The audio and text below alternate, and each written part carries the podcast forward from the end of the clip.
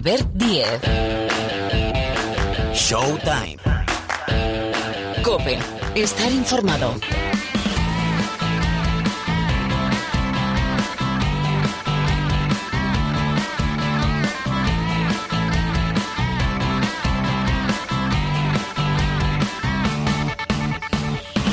Hola, ¿qué tal? ¿Cómo estáis? Bienvenidos, bienvenidas una semana más al Rincón del Baloncesto de la cadena Cope. Aquí empieza un nuevo capítulo de Showtime.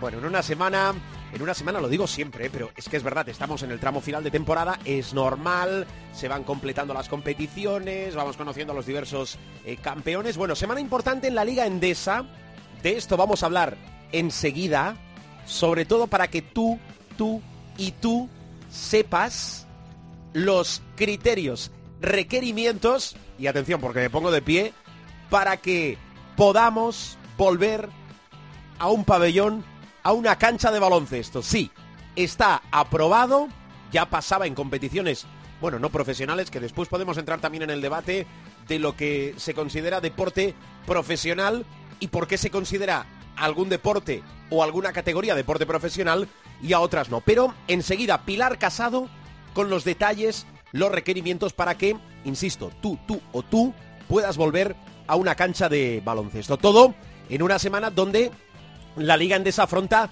bueno, la recta final. Tenemos trigésimo octava y última jornada el fin de semana. Hay cambios de horarios, con lo cual eh, poneros, por ejemplo, en la web de la ACB, donde tenéis estructurada toda la jornada, con de momento los dos partidos que se van al sábado y el resto que se juega el domingo desde el mediodía con los partidos eh, con incidencia. De eso también vamos a hablar ahora. De la parte de arriba, es decir, de los que están opositando al playoff, de las posiciones que pueden bailar y sobre todo de esa parte de abajo que quema y muchísimo ya con el Guipúzcoa, el GBC en el pozo de la categoría. Bueno, y tertulia NBA, porque si hablamos de acabar, finaliza la regular season, le vamos a preguntar a Rubén Parra para que nos explique otra vez qué es el play-in, pero tenemos ya, bueno, eliminatorias tanto en la conferencia oeste como en la conferencia este ya encuadradas en la primera ronda del playoff y también los emparejamientos tenemos un Lakers Warriors, un Lakers Golden State en el play-in espectacular. Ah, por cierto, que no se me olvide. Desde aquí un abrazo gigante para Tyson Pérez, el jugador del Moraván Andorra que ha sufrido, bueno, todas las lesiones son horribles, pero sufre, y es que ya da hasta grima decirlo, una rotura del ligamento cruzado anterior de la rodilla izquierda. Se habla de unos 9-10 meses de baja. Eh, insisto, una pronta recuperación, lo mejor, pero entiendo que en estos momentos, cuando se ve todo muy, muy, muy, muy, muy cuesta arriba, un abrazo gigante para una persona fenomenal y un magnífico jugador de baloncesto como es Tyson eh, Pérez.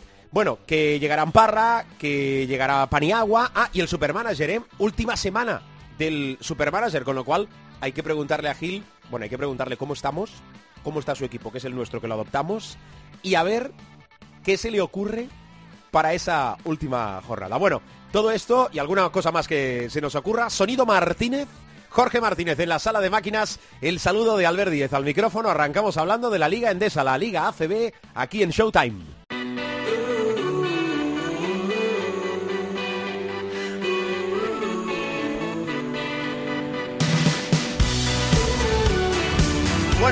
Aquí está Pilar Casado ya. Hola Pilar, ¿qué tal? ¿Cómo estás? ¿Qué tal? Muy buenas a todos. Bueno, venga, que hay que preguntar muchas cosas, ¿eh? hay que preguntarle muchas cosas a Pilar Casado, pero sobre todo, como os decía en la entrada hace nada, público, cancha, baloncesto. Bueno, qué tridente, ¿verdad? A que parece impensable. Pues no, se abre la puerta para que el público y ya, es decir, tú, tú, tú o tú, puedas acompañar a tu equipo en un pabellón de baloncesto. Con lo cual hay que preguntarle a Pilar, eh, Pilar, ¿cómo y cuándo? Es decir, requisitos, qué se necesita y cuándo vamos a poder ver a la gente con su equipo. Bueno, hay que decir que va a ser eh, una medida, yo creo que eh, prácticamente testimonial, porque se permite en las últimas dos jornadas de la Liga Regular de la Liga Andesa, es decir, jornadas 37 y 38 y en playoffs, y solo en aquellas comunidades que estén en fase 1 es decir, reduciendo a día de hoy, solo UCAM Murcia, Obradoiro y Valencia van a poder tener algo de público en las gradas. Se empezará el miércoles en el partido de Obradoiro de la jornada 37. En el resto de comunidades autónomas, de momento, no y pensando en playoff todavía más complicado, porque todos estamos pensando en la incidencia que puede tener, pues no sé, Madrid, Barcelona, Málaga si se mete en playoff, es decir, realmente, bueno, pues es como digo, una cosa más o menos eh, testimonial. Luego, por cierto, hablaremos eh, del Eurobásquet femenino, porque el Eurobásquet femenino no se rige por el dictamen del Gobierno al respecto. Es lo que dictamine la Generalitat Valenciana. Y en principio parece que el Euro femenino, que es del 17 al 27 de junio en La Fonteta, no va a ser un 25%, sino que va a rondar las 3.000 personas. Quizá pudiera ser un poco más si la situación epidemiológica en la comunidad valenciana no cambia y sigue yendo tan bien como hasta ahora. Pero insisto, eso es otra cosa, no está el Eurobásquet femenino sujeto a la ley del deporte y por tanto eh, no es competición como la Liga Andesa. De ahí que puedan ser 3.000 o más. Eso lo veremos dentro de unos cuantos días. Las condiciones para esas tres canchas que la jornada 37, 38 y en playoffs eh, pueden albergar público. Os cuento, según el documento que ayer hizo público el Ministerio de Educación, supervisado por el de Sanidad, se permite, como digo, la celebración en aquellas localidades cuya comunidad autónoma se encuentre como máximo en nivel de alerta 1, según establece el documento de actuaciones de respuesta coordinada para el control de la transmisión. El aforo máximo permitido será el 25% de la capacidad del pabellón y en cualquier caso, y esto lo remarco, independientemente de dicha capacidad, la asistencia máxima será de 1.500 personas. Tú piensas, por ejemplo, en la Fonteta, que pueden ser unos 9.000, más o menos 9, 9.500. Evidentemente, el 25% no son 1.500, pero van a ser como máximo 1.500.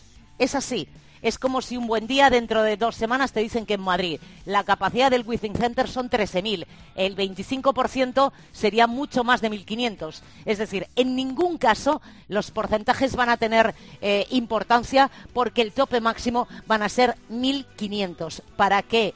Eh, el 25% realmente representara esa cantidad, tendríamos que estar hablando de pabellones en la ACB eh, relativamente muy pequeños multiplica 1.500 por 4 y te saldría la cifra de capacidad máxima de un pabellón. Es decir, el porcentaje y la cantidad no tiene mucho que ver. Hay que decir que se va a sectorizar, eh, se establecerán sectores independientes con accesos propios y se fijarán franjas horarias para el acceso escalonado a las distintas zonas y sectores bajo el estricto control del personal del evento. Los puntos de entrada y salida han de estar claramente señalizados. Se tiene que eh, establecer sitios preasignados con una separación de al menos un metro y medio y es eh, muy importante. No se permitirá el consumo de alimentos y bebidas. Obviamente nos parece muy marciano, tampoco se puede fumar. Claro, pero ¿quién fuma dentro de un pabellón? Bueno, en Grecia sí, pero en España no. Todo hay que decirlo. Y se va a exigir la utilización de mascarilla FFP2 sin válvula. Es decir, no valen las higiénicas, no valen las quirúrgicas. La gente tendrá que ir al pabellón con una FFP2, al margen de la toma de temperatura, el gel, etcétera, etcétera. Y por último, las fuerzas y cuerpos de seguridad del Estado deberán controlar los alrededores del pabellón para evitar las aglomeraciones antes después del partido. Así que estas son las condiciones en líneas maestras, son muy sencillas para la presencia de público en la Liga Andesa en las jornadas 37, 38 y en el playoff que en teoría, en teoría debe comenzar el día 31 de mayo. 31 mm, pues de mayo. Vamos a ver si se confirman esas fechas, pero en principio 31 de mayo. Es decir, la liga regular va a terminar el próximo domingo, pero como hay Final Four, de momento parece que ninguna serie de playoff va a arrancar antes de la celebración de la Final Four de Colonia. Ahora te voy a preguntar por el formato, pero bueno, claro, si tú que nos estás escuchando, además o no, de aficionado, me lo invento, del Real Madrid, del Barcelona, de Unicaja o de Basconia, eres también seguidor, por ejemplo, también me lo invento, del Leima Coruña o del Tau Castelló de la Liga LEP, ya sabes lo que es poder acceder a una cancha. Sí, pero eh, hagamos una excepción sujetas a la ley del deporte solo son la Liga de Fútbol Profesional y la Liga Endesa. Lo digo porque Liga Femenina ya ha habido público, porque ha habido canchas de EVA con público, porque ha habido otros deportes con público. Estas condiciones que os he enumerado son solo y exclusivamente para los pabellones de ACB lo que pase en canchas de Leboro, de Le Plata, eh, lo que pase en otras competiciones de baloncesto, no es potestad del Ministerio de Educación ni del Consejo Superior de Deportes. Sí, lo decía simplemente por el hecho, no, no por comparar las circunstancias ni los requisitos, sino por el, por el hecho Yo, de, de que sí que he hemos ido. visto público dentro Yo de he ido a partidos con público en Madrid. Claro. Yo he ido a partidos con público porque el Movistar Estudiantes de Liga Femenina ha jugado todo el año con 100 personas Claro. en Magariños. por y aquello de la, estuvimos en de el la Palacio. catalo- catalogación de no eh, deporte profesional. Esto también decía yo al, al inicio que podemos debatir un día de lo que se puede considerar deporte profesional o no. Pero bueno, esta, esta es otra historia. Lo más sencillo es sujeto a la ley del deporte o no. Bueno, a ver, en jornada 37, como nos decía Pilar, y jornada 38 para cerrar el fin de semana la liga regular, la liga endesa.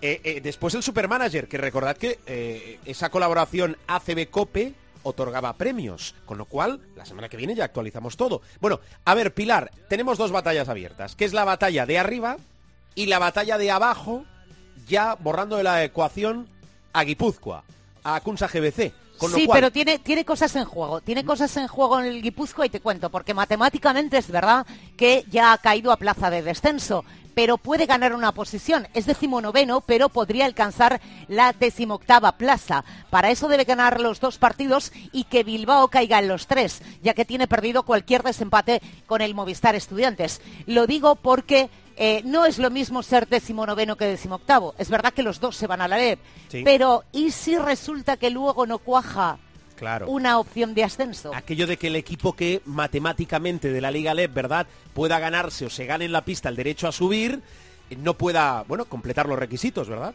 Exacto, por eso insisto que no es lo mismo ser decimoctavo que decimonoveno. En cualquier caso, desde que se flexibilizaron las condiciones de los ascensos, evidentemente se han ido cumpliendo temporada tras temporada. Así que, bueno, pero hay que dejarlo. Hay que decir, por cierto, que la CUNSA tiene hoy martes eh, partido frente a Unicaja en la jornada 38, visita el Principado para enfrentarse al Moraván Candorra. Y de lo que queda del descenso, esto es cosa de dos.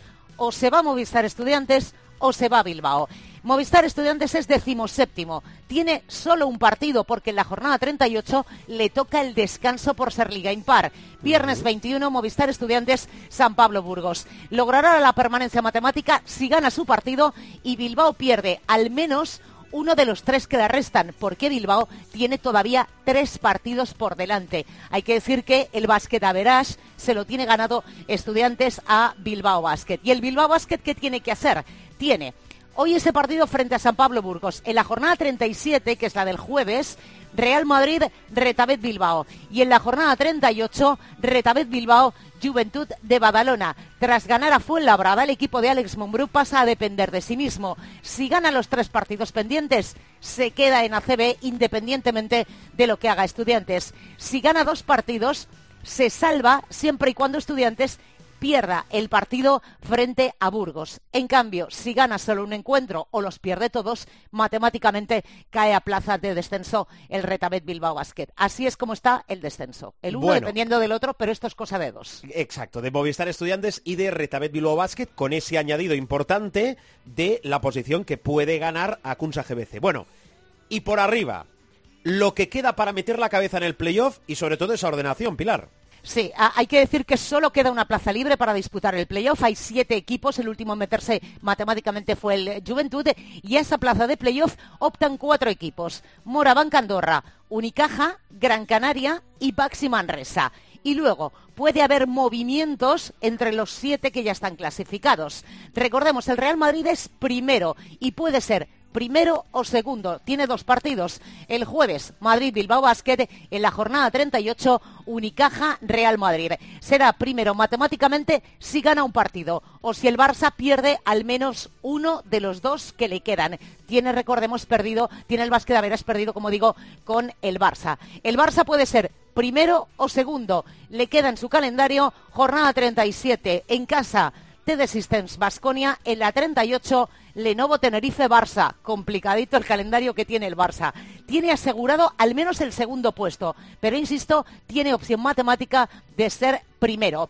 El Lenovo Tenerife, tercero, sí o sí. Jornada 37, juega en Zaragoza y recibe al Barça en la 38. Y es, insisto, matemáticamente tercero. El cuarto es Valencia. Valencia tiene opciones de ser cuarto, quinto o sexto. Para simplificar las cosas, depende de sí mismo para conseguir el cuarto puesto y, por tanto, el factor cancha. Quedémonos con eso. El Basconia es actualmente quinto. Puede ser cuarto, quinto o sexto visita el Palau y en la última jornada va a cancha del Baxi Manresa. Obviamente ya no depende de sí mismo para alcanzar la cuarta plaza, pero puede ser, como digo, entre cuarto y sexto. Lo más sencillo es, será cuarto si gana sus partidos y Valencia no lo hace. El Hereda San Pablo Burgos actualmente es sexto, pues puede llegar a ser cuarto, quinto o caer a la séptima plaza tiene un partido aplazado, el de hoy frente a Bilbao. En la jornada 37 va a pista de estudiantes y en la 38 reciben el Coliseum al Mombus Obradoiro. Como digo, tiene tres partidos pendientes y aparte de ser juez en la lucha por evitar el descenso, puede acabar entre la cuarta y la séptima plaza. Será cuarto si gana sus tres partidos y Valencia y Vasconia pierden los dos que le quedan.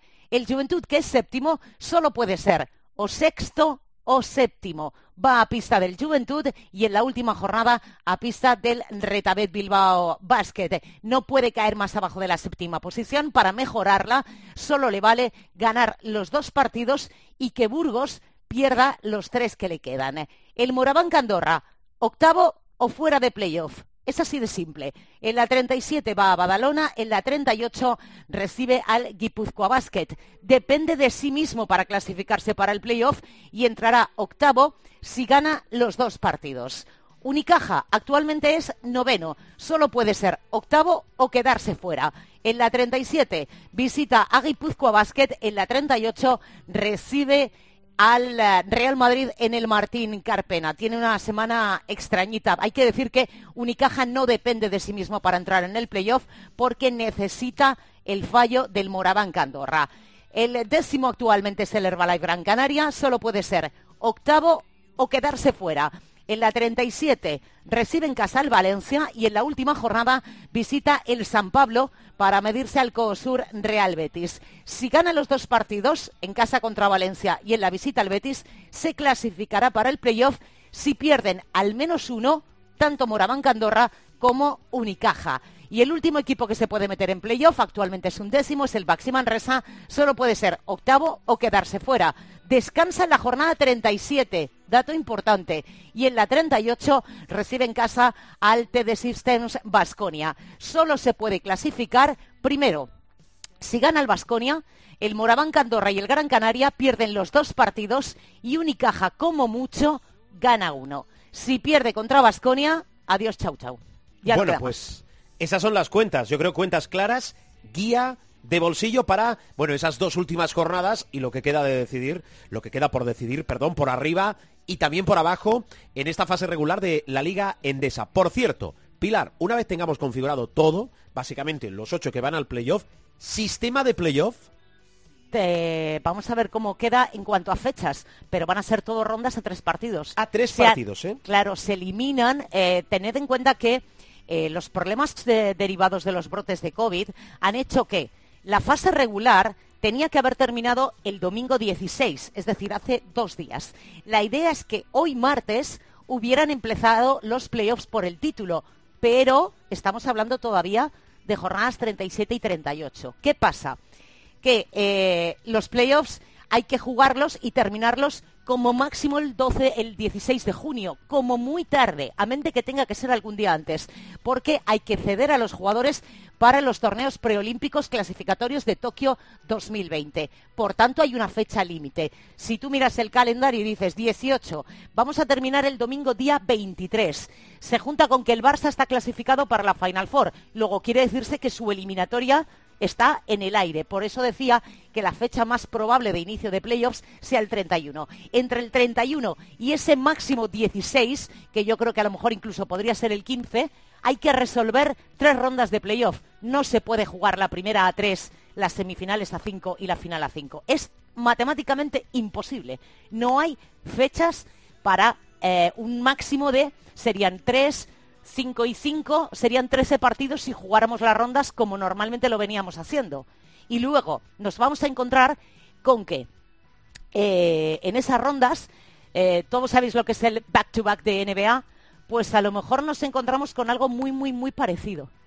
Es decir, vamos a jugar playoffs a toda velocidad y prácticamente con la lengua afuera. Ya os lo digo. Bueno, Echad por cuentas, eso- 31 de mayo, 16 Sí. son 15 días. Eh, Si en claro. 15 días tienes que jugar un máximo de 9 partidos, pues mira lo que te sale. Bueno, eh, por eso la importancia de quedar primero siempre, pero más con este formato corto de playoffs, porque recordad que el primero de la fase regular tiene el factor pista en todas las eliminatorias, con lo cual ese, ese es un factor muy importante más esta temporada. Bueno, Pilar, eh, hoy más que nunca información servicio, eh, para que lo tengáis todo absolutamente claro, o casi todo, que todo no siempre se puede tener todo claro. Eh, tenemos concentrada ya a la selección española femenina preparando el europeo.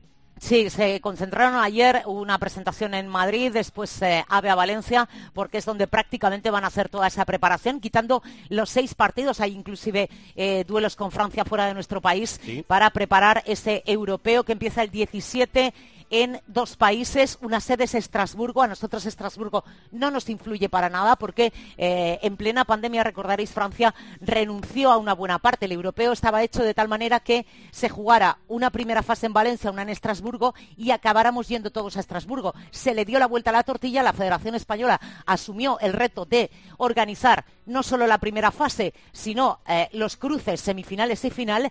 Y como digo, el 17 empieza España ese campeonato de Europa en el que, recordemos, llega como eh, dos veces seguidas campeona de Europa, en el que empieza ya también una gran renovación en la selección. Hay 17 jugadoras, lo normal es que se queden 14 porque eh, esto no es solo el Eurobásquet. Esto es el Eurobásquet y después los juegos. De hecho, eh, va a haber unos días de descanso para las jugadoras de Lucas Mondelo entre el 27 que termine este campeonato y eh, los Juegos Olímpicos, porque los Juegos Olímpicos, señores, arrancan el 23 de julio, si Dios quiere, en Tokio. Y lo lógico, la idea es que se quede permanentemente con 14 jugadoras por aquello del que puede pasar, una pequeña lesión, un test de COVID, etcétera, etcétera, etcétera. Así que todos sabemos eh, que está la base de los últimos éxitos. Pensemos todos, pues no sé, en Laura Gil, en Silvia Domínguez, en la capitana, por supuesto, Laia Palau, eh, recién renovada por el Spar Girona, pero se va produciendo una renovación. Faltan jugadoras que han renunciado de motu propio, como es Laura Nichols, Ana Cruz, Marta Shargay, que tampoco va a estar eh, este verano con la selección española. Y bueno, vamos a ver cómo encajan esas estrellas emergentes, pues no sé, pienso en Raquel Carrera, sin ir más lejos, ¿no? Eh, en ese grupo que, como insisto, son 17 y que ya están entrenando en la alquería. Bueno, con amistosos eh, para preparar el europeo en Toulouse, en Córdoba, en Valencia, iremos hablando de nuestra selección, claro que sí. Pilar, cuídate mucho, la semana que viene hablamos, hablamos entre otras cosas de Final Four. Sí, ¿no? Poquito. Poquito, ¿no? Vamos, Vale. venga. Bueno, gracias Pilar, seguimos. Un. Showtime.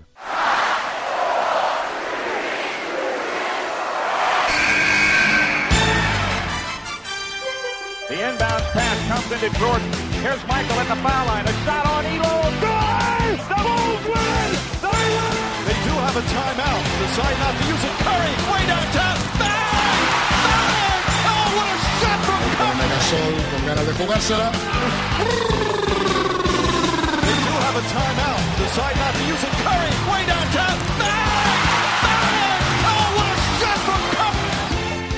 Bueno, momento de tertulia, tertulia básicamente NBA, pero eh, lo que buenamente ellos quieran o lo que buenamente eh, también desde aquí les pidamos a Miguel Ángel Paniagua. Profesor, ¿qué tal? ¿Cómo estás? Muy buenas. Muy buenas. ¿Y tú, Parra? Hola, Rubén Parra, ¿cómo lo llevas? Estamos, estamos, que no es poco. Hemos podido Estamos, no dormir eh, a la pierna suelta. O sea, una noche sin baloncesto es una cosa, una cosa gloriosa. Ojo, ojo a lo que, es que es tremendo, ojo a lo que le damos categoría de noticia y de normalidad, porque claro, en su caso viene siendo anormalidad, yendo, pues yendo contra el mundo, ¿no? Es ese coche que, que va en el, en el carril contrario un poco, eh, Rubén Parra. ¿Estoy Pero estamos- equivocado yo o está equivocado el mundo? Eh, bueno, es un debate muy amplio para... eh, de inicio, ten en cuenta que estás tú equivocado. Después, si quieres, ya lo debatimos, ¿sabes? Por aquello de las masas y, el resto. Eh, pero vamos mejor. En, cualquier orden, vamos mejor. Porque ir a peor era, era complicado. Oye, de inicio, que sé que lo explicaste aquí, sé que lo vienes explicando en los diversos altavoces que tenemos en, en la programación deportiva de la COPE, pero, por favor, mascadito y fácil, porque todavía hay gente que no lo tiene claro. ¿Qué es el play-in? Rubén Parra, tiempo. El play-in es una solución que se ha inventado la NBA, eh, que se inventó el año pasado la burbuja y este año ha perfeccionado desde mi punto de vista, que hace que en vez de clasificarse 8 directamente para playoff como toda la vida, eh, eh, lo, que, lo que pasa es que en cada conferencia se clasifican los 6 primeros de forma matemática.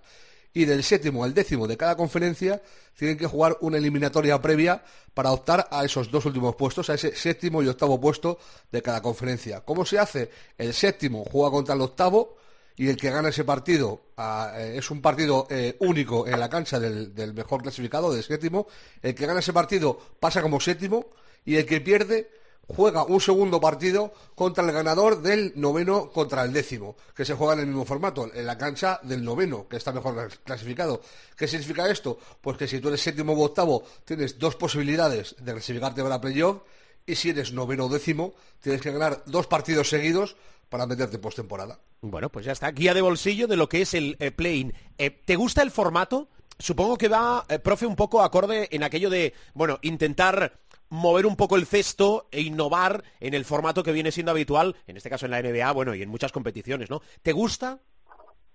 Bueno, a ver, la innovación es relativa, es decir, am, esto viene claramente del fútbol soccer. Eh, cuando creo que es Italia la que se inventa ahí la historia en la Serie B, que luego ha copiado la segunda división de, eh, de que no subieran los tres primeros, sino que subieran los dos primeros y para darle más consistencia a la, digamos, temporada regular, pues mete al tercero, cuarto, quinto y sexto, ¿no? Claro, Por lo tanto, a más, como- ¿no? Sí. Exacto. Entonces, es- eh, todo esto está inventado. Es muy difícil inventar cosas nuevas en el mundo del deporte, ¿no? Entonces, eh, la NBA considera que eh, con el formato antiguo hay un montón de equipos que se dejan ir cuando ya matemáticamente no están eh, en los playoffs y van directos a la lotería y entonces para, eh, sobre todo a efectos de burbuja, cuando había menos partidos y tal, para incentivar también la presencia de más equipos en la postseason, en la postemporada, después de la temporada regular, pues hace esta ampliación, lo cual está bien, es decir, desde el punto de vista conceptual está bien, pero en una temporada tan cargada, en una temporada donde ha habido tantísimas lesiones, que ya hemos comentado en alguna ocasión, en una temporada tan singular como esta, yo estoy con muchos jugadores, empezando por LeBron James, que se quejan de que en esta temporada concreta pues haya que alargar la, la postemporada un poquito más. Es verdad que es potencialmente uno o dos partidos a lo sumo, pero no deja de tener un efecto de tensión, de tensión competitiva que en circunstancias normales, pues en vez de una noche de sueño parra tendría dos o tres, porque ese era el margen que había entre el final de la temporada regular y, los playoffs a la antigua. Pero conceptualmente a mí no me disgusta, es decir, si- en una temporada normal, cuando ya si algún santo día em, recuperamos la normalidad y volvemos a las temporadas de 82 partidos, etcétera, a mí me parece un buen concepto, como me parece un buen concepto, pues que en segunda división haya ese tercero, cuarto, quinto, sexto para dar una plaza de ascenso después de que se le han ganado dos eh, competitivamente, ¿no? En, ese sentido yo creo que, que conceptualmente está bien, pero objeto que este año, tengo una objeción de que este año tan cargado pues hayan metido el play-in y ahí coincido como casi siempre con, con los jugadores. Ujú. Eh, Parra, recuérdanos las eliminatorias del play-in. Pues mira, eh, como le ha dado la cosa, eh, tenemos en la madrugada del martes al miércoles a las doce y media, Indiana, que fue noveno, juega contra Charlotte, que fue décimo. eh, y después de ese partido está puesto a las 3, pero es un poco con truco, porque no es a las 3, es cuando acabe el partido anterior. O sea, empezará a las 3 y cuarto, 3 y 20, cuando, cuando acabe el partido anterior y, y se arruden un poco, tengan el calentamiento, eh, juegan Boston, que fue séptimo, contra Washington, que, que, es octavo. El que gane ese partido directamente pasa como séptimo y el que pierda ese encuentro jugará con el ganador del Indiana Charlotte eh, el próximo jueves eh, a las eh, 2 de la mañana. Eh, lo de los horarios lo digo porque lo televisa la misma cadena eh, en Estados Unidos, TNT. Entonces, hasta que no termine uno, no puede empezar el otro. Pasa cuando hay doble programación de NBA, pasa habitualmente. Y luego el miércoles a la una y media juega Memphis, que fue noveno del, del oeste, contra San Antonio, que fue décimo. Y a las cuatro, eh, lo mismo en el partido anterior, cuatro que puede ser cuatro y cuarto, juegan los Lakers contra Golden State Warriors, que a mí me parece eh, el plato fuerte, fortísimo de, de lo que es eh, este play-in, porque es el, los vigentes campeones que van a tener que hacer una marchada que es eh, ganar 17 o 18 partidos eh, si quieren ser eh, campeones, no los 16 habituales eh, que, te obliga la, la, NBA, 4 por serie para, para, poder ser campeón. O sea, van a tener que ganar por lo menos 18 partidos, o por lo menos 17 partidos, si quieren volver a, a, campeonar y conseguirían algo que no ha conseguido nadie, ganar el anillo desde el séptimo puesto. Recordemos que el equipo más bajo que ha ganado la, la NBA eh, fueron los Rockets del recién Hall of Famer eh, Ruiton Janovic, partiendo de la sexta posición, ese año que acuñó la mítica frase de nunca subestimes el corazón de un campeón. Frase que, por cierto, lo llevo pensando mucho esta semana con lo del Hall of Fame. No sé cómo no se le ocurrió a nadie antes. O sea, es, una frase tan sumamente brillante, pero tan sumamente evidente, eh, que no sé cómo, cómo, nadie la había pronunciado antes, en, al menos en el mundo del baloncesto. La vamos a repetir aquí, la vamos a repetir más de una vez. Bueno, esa es la madre de todas las eliminatorias y el partido. Lakers, Golden State. Eh, van salvando los Lakers match balls, a ver hasta dónde llegan. Eh, profe, ¿cómo lo ves? Eh, ¿Favorito? ¿A quién, ¿A quién das como ganador en esta eliminatoria? A ver. Bueno, nunca ha habido, en la, eh, Rubén es nuestro estadístico e historiador oficial del programa en cuanto a, a la NBA concierne, pero yo creo que nunca ha habido eh, unas, no cabezas de serie, pero unos equipos clasificados en teoría para o bien el playoff o bien el play-in tan peligrosos como los Lakers. Es decir, es verdad que ha habido sorpresas. Yo me acuerdo eh, en, en, un enfrentamiento uno contra ocho, el Denver, vosotros os acordaréis también, el, Denver de Dikembe Mutombo se cargó a Seattle, me parece, recordar, porque además lo sentí mucho por, por Josh, creo que fue así, ¿no? Pero nunca hay un, nunca, nunca recuerdo un, unos cabezas de serie tan bajos, tan peligrosos. Por lo tanto, eh, dicho esto, yo creo que los Lakers, eh, que están más o menos sanos, eh, están en superioridad frente a Golden State, a salvo de una noche de las que ha tenido tantas esta temporada, eh, ya no te digo estratosférica, sino superestratosférica de, de Curry, ¿no? Pero en esta eliminatoria concreta que me preguntas, yo creo que son los, uh, los Lakers los que se van a llevar el, el gato al agua y ya lo decíamos en su momento, ¿no? Eh, peligrosísimos, bueno, es que peligroso se queda corto.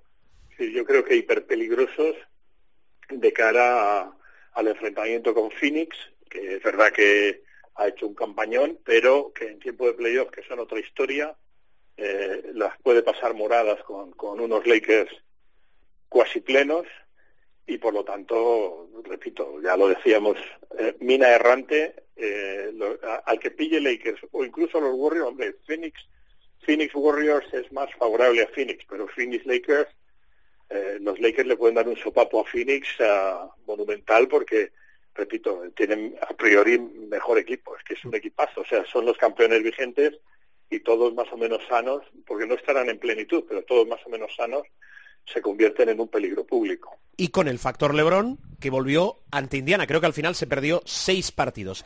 Parra, tu opinión. Una cosa, una cosa voy a decir, a mí, eh, de todo esto, primero, que lo de los Lakers es la gran mentira de, de la historia de la NBA, que los Lakers sean séptimos, porque se ha dado esa circunstancia porque han palmado a, a Davis y a LeBron eh, dos meses y medio. O sea, recordemos que los Lakers estaban segundos Ya, pero- O sea, eran segundos del oeste antes de que Davis y LeBron se lesionaran. ¿Qué quiere decir? Que no es lo mismo los Lakers sin LeBron y sin Davis, pero sobre todo sin LeBron, que los Lakers con LeBron. Eh, es una, a mí me parece una trampa mortal para, para... Yo doy por hecho que los Lakers van a ganar a Golden State. Yo me espero un partido de 50 puntos de Curry, pero es que eh, Golden State ha tenido un problema durante todo el año con los pivos grandes. No tienen a nadie que pueda defender a un pivo grande, porque eh, lo más parecido a un hombre alto que tienen es Looney, que eh, a, mí, a mí particularmente me parece un jugador que es un milagro que esté en Golden State durante tantos años. O sea, pues, calidad tiene el ajuste la necesaria. Y, y luego a Draymond Green, que sí, que es un gran defensor, pero ante tíos como, como Davis, como, como Drummond, eh, y, y luego, sobre todo, LeBron, van a tener muchísimos problemas. Yo creo que por dentro los Lakers, en, en buena lógica, deberían masacrar a Golden State. Sí espero, lo que te digo, un partidazo de, de Curry, pero es que yo creo que ni, con un partidazo de Curry les va a dar para, para ganar. Veremos, lo mismo dan la sorpresa. Pero es, eh, es un caramelo eh, envenenadísimo para Phoenix y que han hecho la temporada de su vida. Para mí, eh, Monty Williams, por mucho que la gente diga que Will Snyder debería ser el, entrenador de la temporada por dejar a Utah como primero eh, del oeste por primera vez en solitario en su historia, ni siquiera los Jazz de, de Malone y de Stockton fueron primeros en solitario, lo hicieron dos veces pero, pero empatando con, con otros equipos, con los Bulls de Jordan, por ejemplo, eh, y que, que hayan hecho el mejor récord eh, Utah y, y tal, a mí lo de Phoenix me parece mucho más meritorio, porque han pasado de no estar ni en playoff a, a ser el segundo mejor equipo de la NBA, a un partido del mejor récord. O sea, me, me parece la leche lo de Monty Williams. Y, y es, un marrón. O sea, es que comerte a los Lakers en, primera ronda, eh, si no está LeBron o, Davis, pues vale, pues, pues te enfrentas contra ellos. Pero es que con todo el equipo, los Lakers, lo, llevamos diciendo todo el año, eh, lo estuvimos diciendo hasta febrero o marzo que empezaron a caer lesionados, eh, era la mejor plantilla de, la NBA hasta que Brooklyn hizo lo de ven para acá, ven para acá, ven para acá. Con todo a mí me sigue pareciendo incluso mejor la plantilla de los Lakers que la de, que la de Brooklyn, por mucho que tengan a Durán, a, Kyrie Irving y a, eh, James Harden. Pero es lo que te digo, que a mí me parece un castigo supremo que hagas la temporada de tu vida y que te tengas que comer en primera ronda a, los campeones. O sea, es que ya te digo, es totalmente irreal que los Lakers sean séptimos del oeste.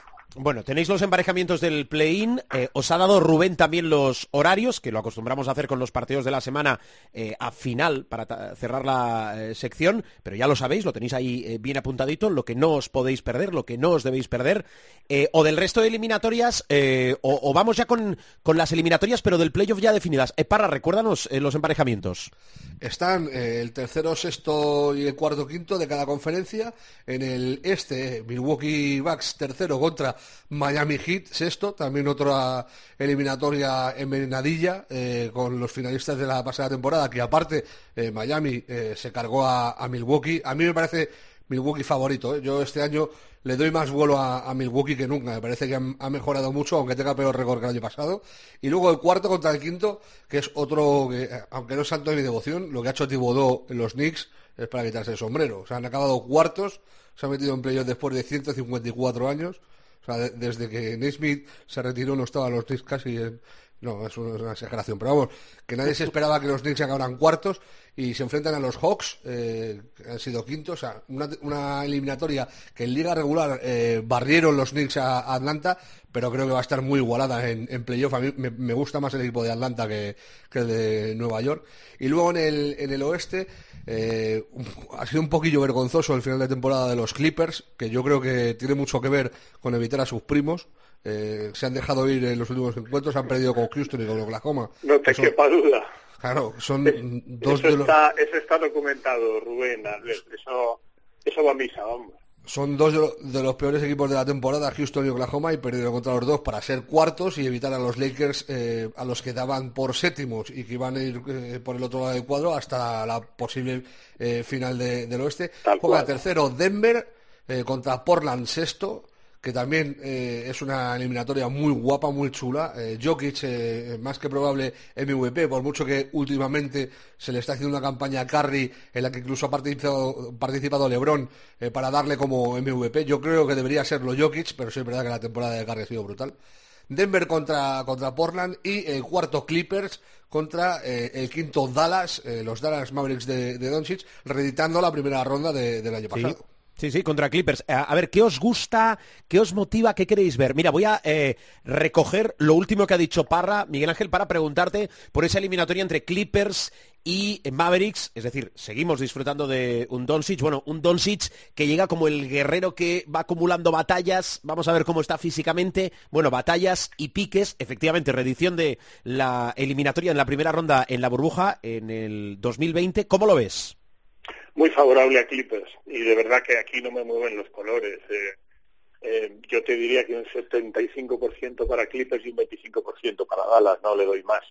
Dallas ha hecho una gran campaña, pero Dallas tiene mucho más de fondo, mucho más de que hablamos aquí en su momento. ¿eh? Ya no se trata solo del traspaso de Porzingis, sino que Mark Cuban ha dado a entender, el, el propietario de los Dallas Mavericks, que Luka Doncic y Porzingis, eh, que son las dos estrellas del equipo en principio, ¿no? Bueno, en principio y en final, eh, no se llevan mal en el campo, pero se llevan horriblemente mal fuera del campo. Por lo tanto, esas sinergias siempre son negativas para un equipo.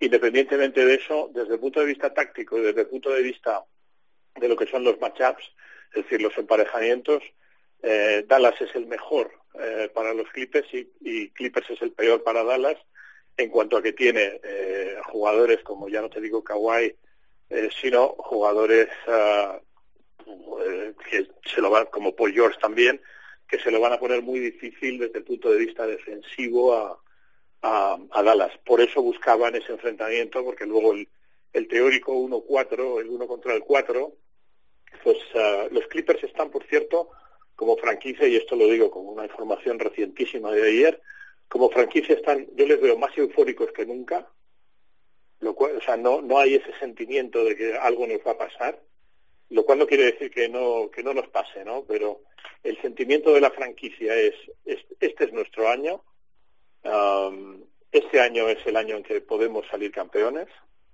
más que nunca, si nos mantenemos sanos, claro, porque ese, ese condicional siempre existe. Buscaban el enfrentamiento con Dallas y estaba bien buscado, a mi juicio, porque tácticamente les viene muy bien, ya digo, 75% Clippers, 25% Dallas, teniendo en cuenta y reseñando una vez más que Dallas, principalmente de la mano de Luca, ha, ha hecho una excelente campaña, pero van a tener que resolver esos problemas graves internos que tiene el equipo y que eh, yo creo que tienen que pasar por la, el traspaso de, de Porzingis. Es que en potencial, profe, yo creo que Dallas es el séptimo equipo del oeste. O sea, de los que se han metido en el, en el playoff, eh, Tal cual. eh, eh, yo eh, a Portland y a, y a Lakers como equipo les veo mucho más potencial que Dallas. A mí Portland con Lillard, con McCollum recuperado, con Nurkic, eh, con Covington en defensa y en el tiro de tres, eh, con, la adición de, de, Powell. A mí eh, Portland me parece que tiene una, una plantilla muy, muy profunda y tiene a Lillard, que en playoff es una garantía. O sea, es eh, eh, posiblemente uno de los tres jugadores más determinantes en, en playoff. Eh, y, es un también es un equipo que ha acabado sexto, pero que por, ha tenido muchos problemas de lesiones y que por potencial lo mismo tenía que estar más arriba. Si la, la, cuestión de todo esto es que Utah y Phoenix han alterado todo, todo el orden y toda la lógica porque han hecho dos temporadones. Eh, pero Porran desde mi punto de vista es un rival mucho más complicado y yo a, Dallas le doy muy pocas opciones con los Clippers que también son un equipo muy mentiroso ¿eh? Eh, han, han, acabado cuartos se han dejado ir eh, al final pero con todo muy controlado, con un montón de partidos eh, que no ha jugado Kawhi Leonard, con otro montón de partidos que no ha jugado Paul George. O sea, Tyron Lue ahí ha dado descansos eh, a diestro y siniestro. Han estado sin Ibaka dos meses, que reapareció el, el otro día, ha jugado los últimos eh, dos partidos un ratillo. Eh, a mí me, me, parece que los Clippers eh, llegan muy bien a, a, playoff en cuanto a condición física para la temporada que ha sido esta. O sea, para lo cargado que ha sido eh, el calendario para todos. A mí los Clippers me parecen uno de los eh, conjuntos que mejor ha manejado esto. Ya te he escuchado hablar también de Milwaukee, pero eh, ¿qué te apetece? Además de todo lo que hemos comentado, de esta eliminatoria entre Clippers y Mavericks, de lo de Milwaukee, ¿qué te apetece? ¿Qué quieres ver también, Parra? A, a mí la primera ronda que más me mola de todas es eh, Denver con, eh, con Portland. O sea, es que es eh, Jokic, eh, que lo está haciendo muy bien, muy Ah, mira, os bien. iba a preguntar ahora por Campacho y por Deck, pero dale, dale. eh, rindiendo a un grandísimo nivel, eh, eh, Facu, eh, y luego un, un número uno del draft falseado, que salió el 15 porque se jorobó la espalda, pero que en octubre, cuando empezó la previsión de su, de su camada, era el número uno de, de esa promoción. Hablo de Michael Porter Jr., eh, se tiró un año lesionado con la espalda, el segundo año jugó muy poco, eh, estalló en la burbuja y este año ha hecho un temporadón. Y a mí me parece un jugador que es All-Star, o sea, potencial All-Star eh, total, eh, con las lesiones de primero de Murray y luego con la de Barton, ha subido muchísimo el nivel y está tirando un montón del carro.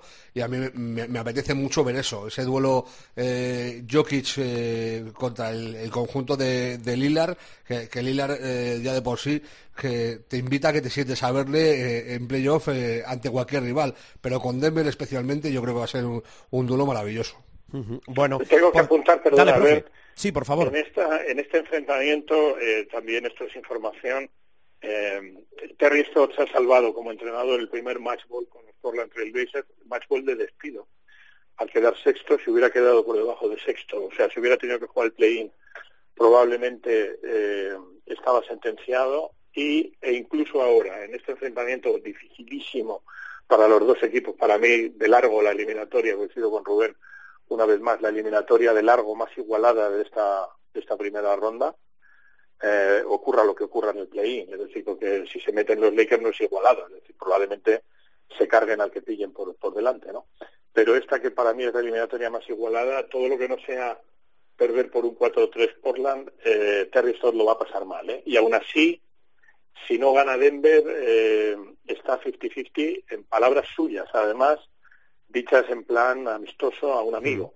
Entonces, ah, bueno, hay que estar muy atento porque tan posible es que Terry Stotts caiga, como también te digo que eh, por eh, información directa, eh, problemas de trabajo no va a tener porque según lo echen de un sitio, seguramente irá a otro. Pero eh, es la eliminatoria más igualada y además tiene el morbo de que de todos los entrenadores, que hay varios, ¿eh? Eh, que están en la silla caliente, como se dice allí, Terry es el que tiene la silla más caliente de todos los que la tienen caliente. Vale. Informa Miguel Ángel Paniagua. A ver, lo de Campacho, que quiero que valoréis lo que está haciendo, porque ahí em, David Carro es el agente de, el Facu Campacho, y en una entrevista a Eurohoops hay una de esas frases, ¿no? esas machadas que decimos en el argot periodístico, porque dice que la negociación para la salida de Campacho del Real Madrid acabó siendo una pelea de perros, entendiendo esto por la dificultad, ¿no? Eh, Estamos hablando de que se paga la eh, cláusula de salida más alta para un jugador que deja Europa y se va a la NBA. Son 6 millones de euros. Eh, lo del Facu, escala de 0 a 10. Nota que de momento le ponemos, Parra. Uf, pues el principio de temporada lo esperado, jugando 20 minutillos, tal, haciendo buenos partidos. Eh, principio de temporada un 6 y el final un 8 y medio, un 9. Eh, a la baja de, de Murray también de, de Montemorris, que también ha estado ausente de muchos partidos, a mí me parece que ha dado un paso adelante de, de juego munal, ha hecho partidos con dobles dobles, eh, robando, eh, es uno de los ladrones supremos de, de la liga, eh, Manuel Robados ha hecho partidos de, de cinco robos, de, de, nueve asistencias, de diez asistencias, ha llegado a dar 13 asistencias. A mí me parece que el- o sea, lo que ha hecho Gampaso, sobre todo en las últimas eh, dos semanas, eh, es, de nivel muy alto para lo que sea. O sea, eh, nueve, ¿es un 9 de LeBron James? Pues evidentemente no, porque no estamos hablando del mismo potencial. Pero para el potencial que tiene el Facu, eh, lo que ha hecho es de notable alto, casi sobresaliente en, las últimas dos semanas. Mm, eh, profe, eh, Campacho, pero también Deck. em, los dos, uno, ¿quién? ¿Los dos tienen futuro en la NBA? Sí, sí, sí, sí tienen futuro. Más Campazzo que Deck, pero los dos tienen futuro porque la NBA ahora mismo ya está en una modalidad, como estáis viendo, no solamente ha ramplado jugadores en España, sino que está haciendo una limpia por, por Europa. Um, y espérate cuando amplíen a 32, que está al caer. Eh, nos vamos a quedar aquí eh, cuatro y el de la bandera. Eh, bueno, en cuanto a Facu Campacho, este es el típico alumno al que yo le pongo sobresaliente, porque empieza dubitativo, viene de un cole que tiene menos, o de una universidad que tiene menos nivel que la nuestra, y el tío al principio zozobra, no sabe muy bien, bueno, pues ac- aclimatarse, pero joder, es que eh, ahora mismo mentalmente estoy haciendo la, eh, la tarjeta de profundidad de los Denver Nuggets, es decir, el, el, el, cuadro de titulares y suplentes, y Facu Campazzo ahora mismo es titular de los Denver Nuggets, uno de los mejores equipos de la NBA, dirige bien, eh, asiste bien, no defiende mal, que podría ser su punto más débil en, la NBA, y sobre todo el, el as de oro de los Denver Nuggets, que es Nikola Jokic, le bendice con lo cual tiene todos los ingredientes para que yo le ponga un sobresaliente. Eh, no le puedo poner otra nota, porque además, como bien dice Rubén, eh, va, en escala, va en escalada, es decir, viene de donde viene, ha tardado en aclimatarse, empezó en tercera línea, ha, cometido la segunda, bien es verdad que hay una lesión grave de, Will Wharton, que tampoco es exactamente un point guard, es más bien un, un escolta, un, un small guard, se ha comido a Montemorris eh, como, como titular y por supuesto Austin Rivers queda muy atrás y ya no digamos Shaquille Harrison, ¿no? En ese sentido yo creo que un sobresaliente.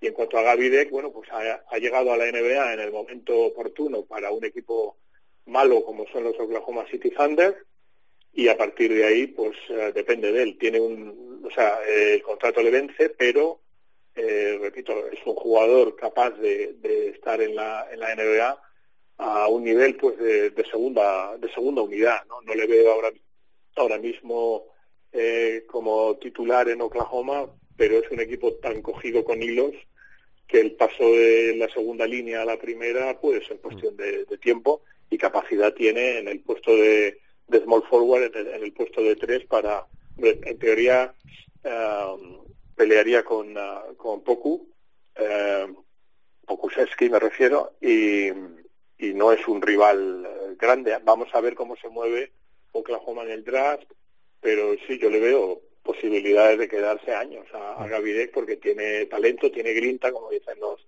los italianos, y está en un equipo muy malo. No, he formulado yo bien la pregunta, porque yo, he dicho, ¿tiene futuro en la NBA?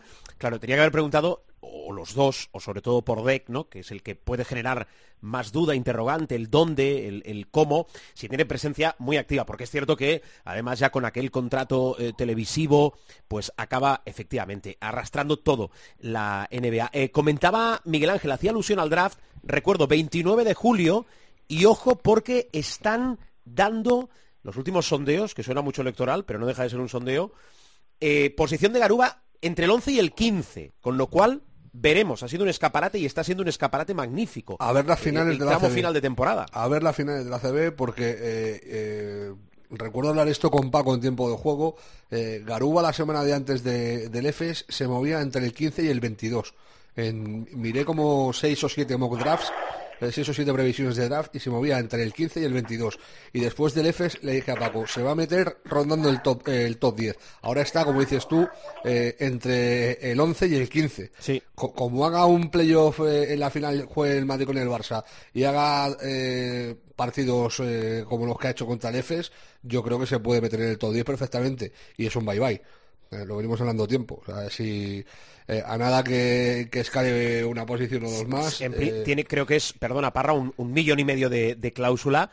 Si está entre los 15 primeros, acabará dependiendo de él y de muchas otras circunstancias, pero si está entre los 15 primeros, lo más normal es que dé el salto a la NBA. Sí, lo, da, eh, la cantidad la da de propina. O sea, si está entre los 15 primeros, un millón y medio, siendo una cantidad para el resto del, para el común de los mortales, o como digo yo, para los civiles, una cantidad brutal para un top 10, incluso para un top 15, es, no te digo dinero de bolsillo, pero teniendo en cuenta que tiene tres años garantizados, donde va mm. a cuadruplicar esa cantidad, eh, la puede pagar incluso con... Ten en cuenta, tener en cuenta que en la NBA, creo que ya lo he dicho alguna vez, tú teóricamente puedes acumular, eh, si tienes tres años de contrato a cuatro millones, que suman doce, ¿vale? Tú puedes cobrar 12 millones el primer año, nada el segundo y nada el tercero. O sea que puedes acoplarte el salario para dar un anticipo, o sea, como anticipo salarial y decir, bueno, pues con esto pago al Real Madrid y eh, vivo durante el primer año más o menos bien y luego pues ya está, ¿no? Pero teóricamente se puede hacer eso, es decir, tú puedes pedir el anticipo completo de contrato, es decir, estos que ganan 200 kilos eh, podrían pedir los 200 kilos siempre que el propietario disponga de ese dinero en efectivo, ¿no? que normalmente dispone, pues puede pedir los 200 kilos y luego jugar gratis el resto de, de su contrato. No, te lo distribuyes, con- buen detalle ese, ¿eh? que te lo puedes distribuir eh, en la duración Claro, del claro, contrato como cuando quieras, claro. facilita muchísimo las, las cosas, ¿no? De las múltiples negociaciones que he llevado en mis tiempos cuando se iban jugadores a la NBA, en alguna ocasión hemos tenido que recurrir a ese tipo de, no te digo todo, pero hemos tenido que anticipar pues a prácticamente un año y medio de contrato al primer año para poder pagar la cláusula, etcétera, y luego pues ya como eh, esta gente incluso gana un dinero eh, dejándose un remanente de 70 mil dólares al año, que es una ridiculez en este tipo de contratos, puedes vivir muy bien. Eh, yo que sé, en Oklahoma City te alquilas una- un piso maravilloso por mil euros. O sea que de tres habitaciones y dos baños, como eh, tenía yo un, un amigo, ¿no? Entonces, en ese sentido, si Garuba está, que yo estoy con Rubén de nuevo, eh, top 10, top 15, ahora mismo está top 15, pero puede ir al top 10 a poco que haga, eh, porque a los players van a venir ojeadores, etcétera, pues eh, es bye bye seguro, como dice Rubén. Es que top 10 son más de 7 kilos en dos años, ¿eh? Claro, claro, claro. Es que, es que es una barbaridad. Ya, es una barbaridad de por sí y es una barbaridad ya comparando lo que cobra Garuba en el, en el Real Madrid. Em, voy a ir cerrando, pero antes, eh, Salón de la Fama. Bueno, era un secreto a voces, eh, Kobe Bryant. Ya tenemos también prospecciones de cara al año que viene. Bueno, se habla de... Mira, eh, uno de tus amigos, Chris Bosch, eh, Parra, Paul Pierce, Weber, Ben Wallace, Tony Kukoc. ¿Qué querías decir del Hall of Fame? Que para mí ha sido, eh, lo comentamos el otro día en The Americans, para mí es la mejor clase de siempre por encima de la de Jordan. eh, que mira que la de Jordan es una señora clase, está, eh, está aparte de él eh, Stockton y, y David Robinson. Pero a mí juntar a Kobe, eh, que es uno de los más grandes de la historia, con Tim Duncan, que es sin duda el mejor cuatro de la historia, con Kevin Garnett, que no está muy lejos de Tim Duncan en esa pelea por el mejor cuatro de la historia. Sí. A mí se me ocurre, aparte de Garnett y de Duncan, pues Nowitzki eh, y, y Bob Pettit de, de los Hawks de, de los 50-60. eh, como, y bueno, puedes meter a lo mejor ahí a Carmalón. A mí particularmente me, gusta más como jugador, más- me parece más completo eh, Garnett que, que Carmalón, pero bueno, Carmalón hay, que respetar el, el, carrerón que hizo. Si metes ahí 5 o 6 power forwards, eh, eh, Garnett está, está ahí en el top. Y luego le, le sumas a, a Tomjanovic y la figura de, de Tamika Catchins, que ya lo dije el otro día, para mí es la mejor defensora de la historia de la Women NBA. Te queda un, un Hall of Fame chulísimo y aparte es que va a pasar la historia por los discursos. O sea, el discurso de Tamika Catchins es para llorar. Eh, o sea, es emotivo no lo siguiente. El de Tomjanovic estuvo fenómeno, dejó una de sus perlas eh, diciendo que le agradecía a San Casel sus big cojones que me, me- quedé a cuadros. Yo no sabía que se, uti- se utilizaba esa palabra. eh, debe ser una palabra común en Texas. Eh, eh, y, y luego eh, el discurso de, Vanessa Bryan, que eh, lo, lo puse en Twitter. Vanessa Bryan estuvo a la altura de su marido con todo lo que eso implica. El discurso final de, de Vanessa Bryan, que salió al, al podio de la mano de Michael Jordan y, fue ella la que habló, eh, porque se, dijo en principio que iba, iba a ser Michael Jordan el que introdujera a Kobe en el Salón de la Fama, pero fue ella la que tomó la palabra. Y ya no su entereza, que me parece fuera de lo, de lo común, sino el discurso que, que pronunció, a mí me parece muy complicado que la emotividad de, de la gala de- del pasado sábado se pueda ver superada en los próximos años. Ahí estaba Pau Gasol, ¿eh? al lado de su otra familia, que es la familia de eh, Kobe Bryant. Eh, eh, participó Pau en, en los vídeos de, que le hicieron a, a Kobe, evidentemente eh, los Lakers y la NBA por el Hall of Fame, y participó Ricky Rubio en, en el vídeo de Garnett. O sea, hubo doble prese- presencia española en, en los vídeos que se, que se prepararon para, para esta, eh, esta clase del Salón de la Fama. Muy bonito, sí. Bueno, la semana que viene, entre otras cosas, es semana de Final Four de la Euroliga, con lo cual, eh, a ver si se deja caer alguien, bueno, importante por aquello del cargo que tiene, pero bueno, ya hablaremos. Miguel Ángel, eh, feliz semana, ¿eh? Igualmente, supongo que mm, eh, la Final Four la daremos en, en COPE. Eso tengo Creo que va entendido. Sí, pues creo que va a ser una, una Final Four eh, muy excitante y ojalá que, que el Barça eh, nos dé una gran alegría y le dé una gran alegría a la familia culé como le han dado las chicas, porque la verdad es que la división de fútbol, no hace falta que te lo diga a ti, que estás ahí a pie de obra, la división de fútbol está dando disgusto tras disgusto. Sí, eh, el primer equipo masculino, eh, sí, en una temporada complicadísima, ¿eh? Pero Oh, ya lo creo. o- o- ojalá, eh, eh, tirando del hilo de lo que has dicho, eh, podamos ver a un equipo español levantando nuevamente la eh, Copa de Europa barra Euroliga, que sería la tercera, en este caso del Barcelona, pero bueno, paso a paso, ¿verdad? Partido a partido Así que decía aquel, con lo cual Armani Milán, viernes 9 de la noche, y después veremos si tenemos esa final entre el EFES y el Barcelona que mucha gente pronostica. Pero bueno, yo os Ojalá. volveré a preguntar el martes que viene, porque salimos en martes, os volveré a preguntar que, que, que cómo veis una, que cómo veis la otra, que si es- habéis cambiado vuestro vaticinio, que quién puede, ya os dejo las preguntas, ¿eh? que quién puede ser Claro, el tú ya jugador sabes, de... tú ya Ya sabes veréis. que yo no, no cambio de caballo. Lo sé, lo sé. mucho. Cuando escucho el partidazo por la noche a los tertulianos, que son magníficos, pero me sorprende mucho que la gente cambia de caballo, pero prácticamente, y Rubén no me dejará mentir, o sea, prácticamente cada hora, ¿sabes?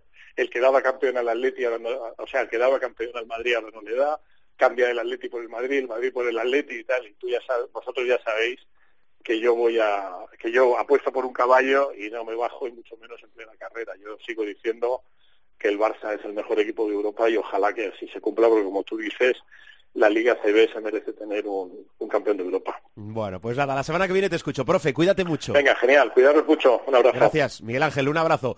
Parra, cuídate, ¿eh? Igualmente, una Descansa última lo que referencia, puedas, ¿eh? una última referencia a. Stephen Curry, ¿eh? que lo he dicho antes a, a Bola Pluma hablando de, de Jokic. Eh, ha terminado la temporada como máximo anotador de la liga, es la segunda vez que lo consigue, y para mí ha completado su mejor temporada en la NBA, mejor que los dos años en los que fue MVP. eh, y con todo y con eso creo que no va a ser o que no debería ser el, el MVP. Para mí sigue siendo Jokic por todo lo hecho a lo largo de la temporada, pero el, el campañón de, de Curry ha sido para, para quitarse el sombrero. Pues con honores la temporada de Stephen Curry y, y Lakers Golden State, ¿eh? Vamos a ver qué pasa. Parra, gracias. Un abrazo.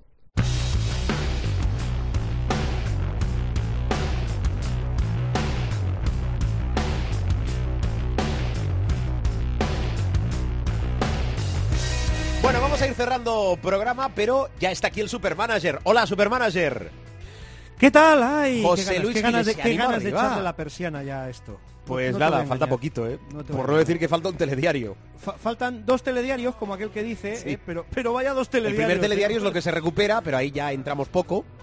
Y el segundo telediario es la última jornada, claro. Sí, sí, ya esto ya va, va finiquitando. Bueno, a, a ver, a ver, a ver si, a ver si salimos por por la puerta, por la puerta grande o a ver si salimos con silencio y por la puerta bueno, de la bueno, de la comisaría. A ver, vamos, vamos a hacer una cosa. Eh, explícanos qué equipo llevamos. ¿Qué equipo llevamos? El que llevamos, no el que vamos a llevar, ¿eh? el Sí. que llevamos. Dimitrijevic, Bellas, Beirán, Beliauskas, Volmaro, Slaughter, AJ Slaughter, no confundir, Costello, Enoch, Dublevich y Gasol. Bueno, bien, bien, bien. Mucha No, juventud bueno. veo ahí, ¿eh? Sí, a, a la fuerza ahorcaban, ¿no? Porque la Sí. jornada venía venía marcadita. No, y, y además es que es que fíjate, es decir, Barça Basconia. A, a que os vais a reservar para la para la Final Four, vais a dosificar y tal. Dime que sí. Dime que sí, director. Me preguntas... a- No lo sé. No lo Ah, no, no, hombre. No, yo- yo, no, no, yo no soy el Barcelona. Yo entiendo... Hay que recordar pero- que al pero- Barcelona le queda Basconia y después tiene que viajar a Tenerife. Pero Sí. obviamente, Pero a ver, como ahora- no tiene la primera posición a tiro, eh, poco va a bailar el Barça, por no decir No, nada. hombre, Hombre, yo sería- entiendo que va a dar minutos a los más habituales, a los menos habituales, pero también te digo una cosa, ¿eh?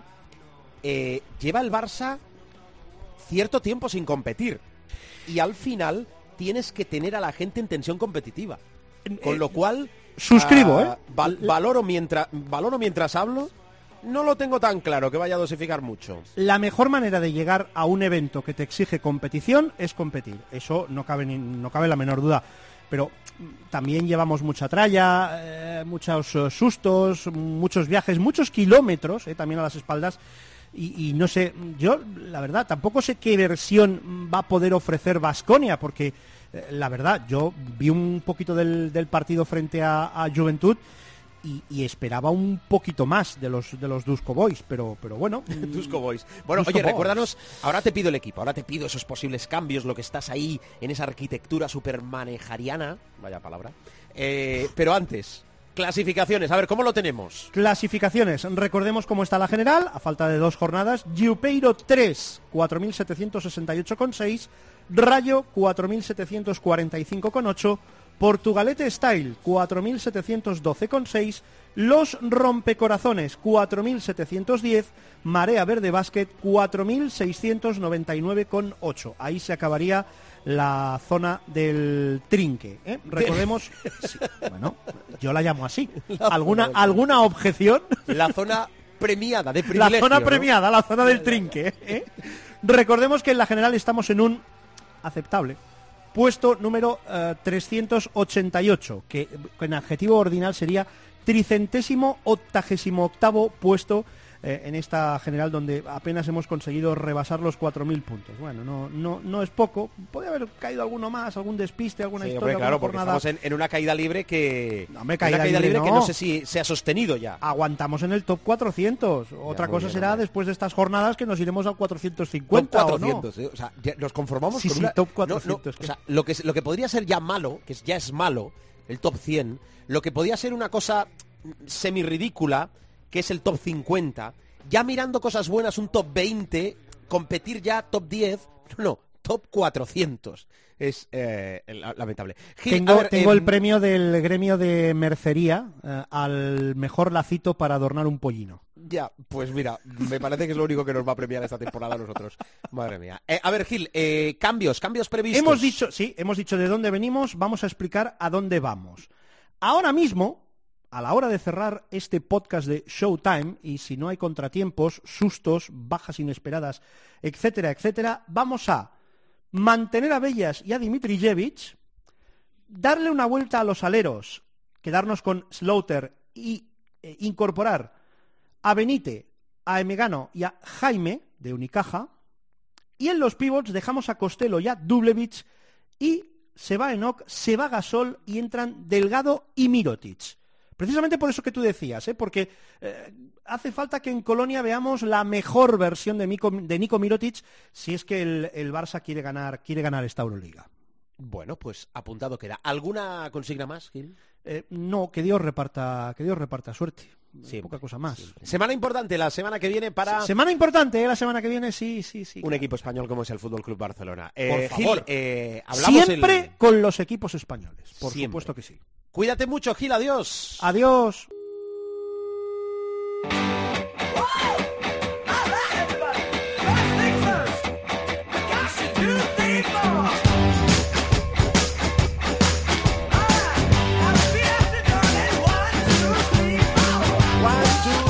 Vamos. Bajamos la persiana del capítulo de esta semana a expensas de todo lo que pase el play-in de la NBA, que ya ha explicado Parra, que es esa penúltima y última jornada de la Liga Endesa. Ya tendremos definido el playoff. Bueno, los playoffs la semana que viene de todo. Y tendremos final a 4 de la Euroliga. De eso vamos a hablar y mucho la semana que viene con CSKFs. Primera semifinal, Armani Milán Barcelona la segunda, 28 en la antena de Cope. La semifinal del conjunto español el domingo 30 a partir de las ocho y media. Ojalá podamos contar desde Colonia esa final con presencia española buscando el tercer título europeo el conjunto azulgrana. Bueno, que estamos siempre en www.cope.es, nos buscáis, nos encontráis, nos descargáis, nos escucháis, también en iVoox, en iTunes, bueno, lo de siempre, ¿verdad? Cuidaros mucho, prudencia máxima, poca confianza y sobre todo, que el baloncesto os acompañe. Adiós.